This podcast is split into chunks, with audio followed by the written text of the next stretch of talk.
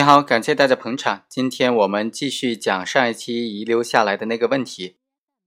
电视剧《扫黄先锋》呢，它是香港的公司所有的，并且由香港的公司负责发行。一九九八年的时候呢，这部电视剧就被授予了中国大陆的瑞德公司负责在大陆播放。瑞德公司的发行部的经理啊，就利用他的职务便利，复制了这部电视剧，并且私自的。卖给了其他几家电视台，从中获利八十多万。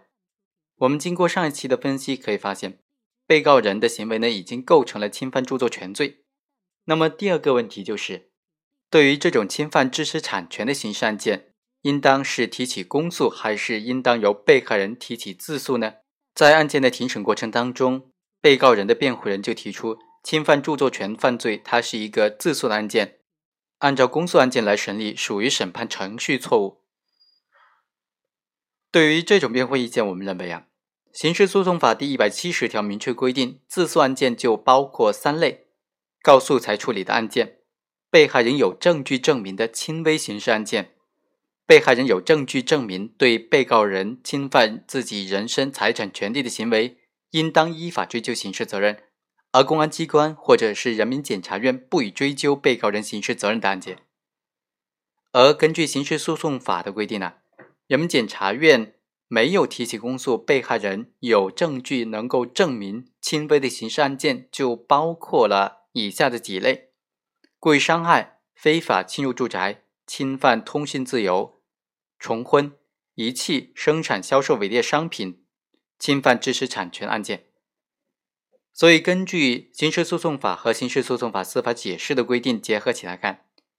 对于侵犯知识产权类的案件，就属于被害人有证据证明的轻微刑事案件。对于这种案件的话，如果人民检察院没有提起公诉，被害人就可以提起自诉。因此，我们认为啊，侵犯著作权等知识产权的刑事案件，既可能是被害人提起自诉的案件。也可能是由检察院提起公诉的案件。作为自诉案件，它的条件就是情节轻微，对被告人可能判处三年以下有期徒刑的案件。被害人提起自诉所需要的证据是确实充分的，检察机关并没有提起公诉。第二个条件是被害人有证据证明对被告人侵犯自己著作权等等知识产权的行为呢，应当依法追究刑事责任，而公安机关或者人民检察院。却做出不予追究的书面决定。作为公诉处理的时候呢，就需要符合三个条件了：第一是严重的危害社会秩序和国家利益的侵犯知识产权的案件；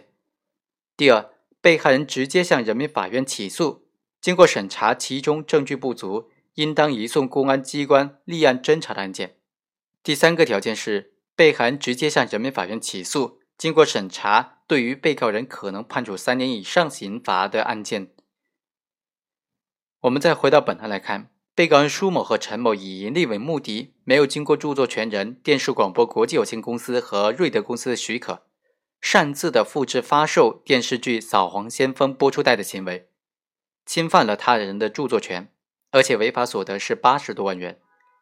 按照刑法第二百一十七条第一款的规定。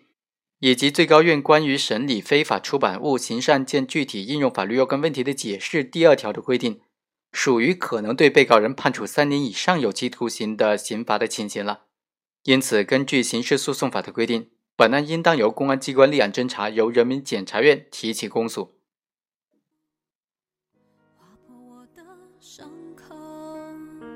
鲜红了整片夜空，绚烂开不了口的心痛。以上就是本期的全部内容，我们下期再会。带我无尽的坠落来不及解开的所有沉默。